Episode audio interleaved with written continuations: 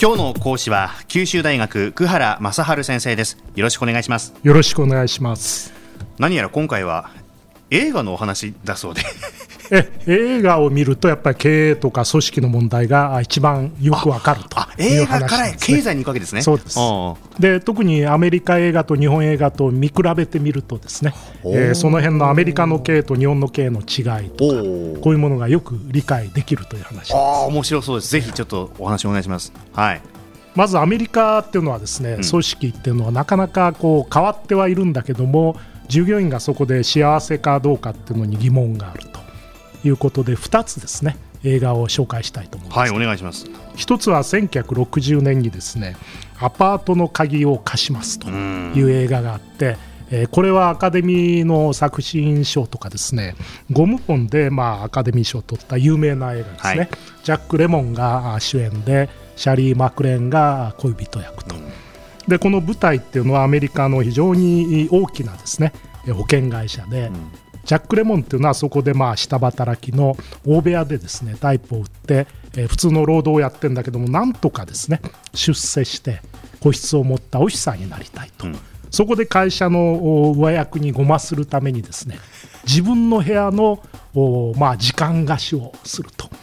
で会社の上役っていうのはまあこれはまるで日本の80年ぐらいの会社と一緒なんですけども、うん、その会社の中で不倫をするためにですね、うん、えー、このジャック・レモンから部屋を借りてですねそこでちょっと一時過ごしてからまあ家帰っていたと、うん、こういう話なんですね。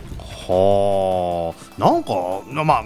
過去のね映画とはいえどこやっぱなんか日本とどこか共通している部分もあるような気もしますよね。ごますったりとかって。あのアメリカもですね1970年ぐらいまでは会社っていうのは日本と全く一緒で、うん、えー、まあ、大きな会社だと長期勤めてですね。なんとかその中で出世しようと、うん、そうすると出世するためにはごますりをやったりすることが、まあ、非常に重要なファクターであったと。でもジャック・レモンはですねこういうことをしているうちに、まあ、そのシャーリー・マークレーン自分の恋人であったはずの人がですね実は上司とまあこういうことをやろうとしてるなんてこと気がついたりしてですね。で非常にまあだんだんこのこういう大会社の中でですね、えー、まあ寂しいっていうかですねこういう出席競争にまあ飽きてしまって、うん、それで最後はまあこの会社を辞めるってことになるわけですね。でアメリカはこういう会社は70年代ぐらいまででもう長続きしなくて、で日本だってこういう大会社っていうので非常に社内のこういうことにまあ費やしているような会社がついこの前まであったんですけどももはや長続きしない。はい。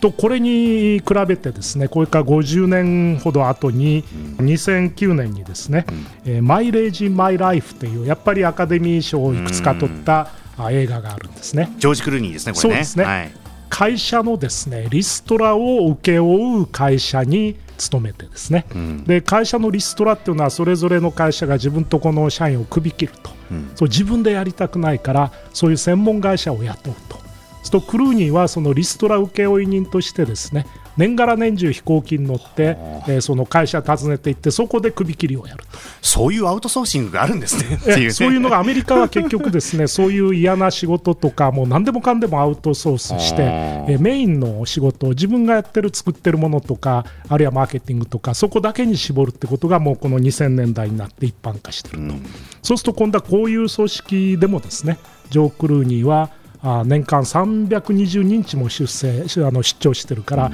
自分の生活っていうのは飛行機が家みたいになっていくわけですね。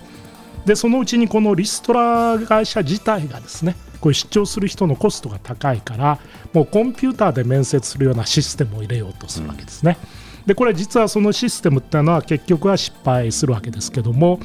リストラをやるための会社でもリストラされると。いうことでジョー・クルーニーっていうのはもう非常にですね会社サラリーマンとしての悲哀。ただ非常に映画はよくできてるからその中でユーモアがいっぱい出てきてですね、アパートの鍵貸しますもまあユーモア喜劇的な方がいっぱいあると、ただ会社の組織自体はなかなか難しいって話なんですね。アメリカのサラリーマンっていうのはもういつの時代もまあ大変だってことですね。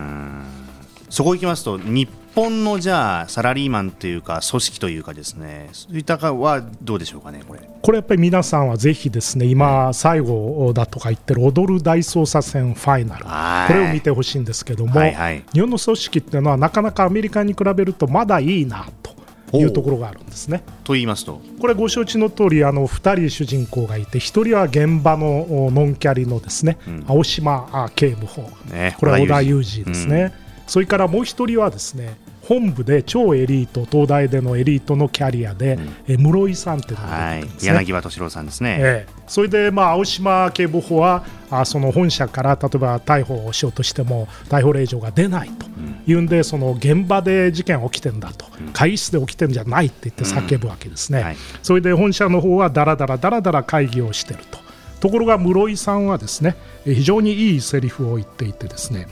自分は現場が正しいと思うことをできるようにするんだと、で自己判断で動いてくださいと、うん、責任は私が取るなんて言うんですね。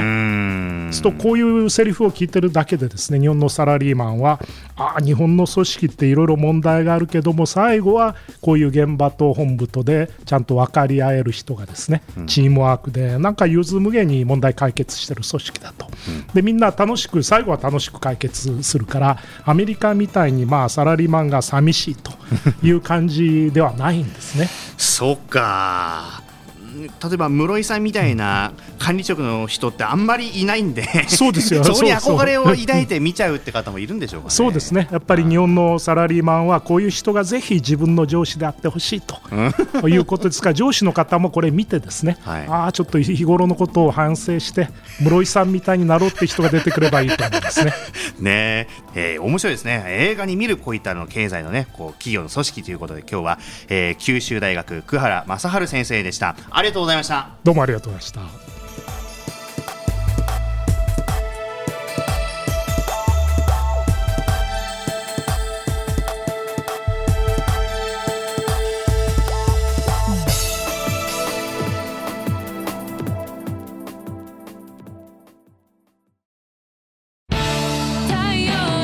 ビビックは九州で生まれ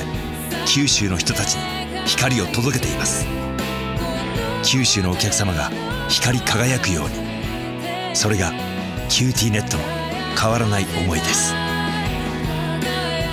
キラキラつながる「QTネット」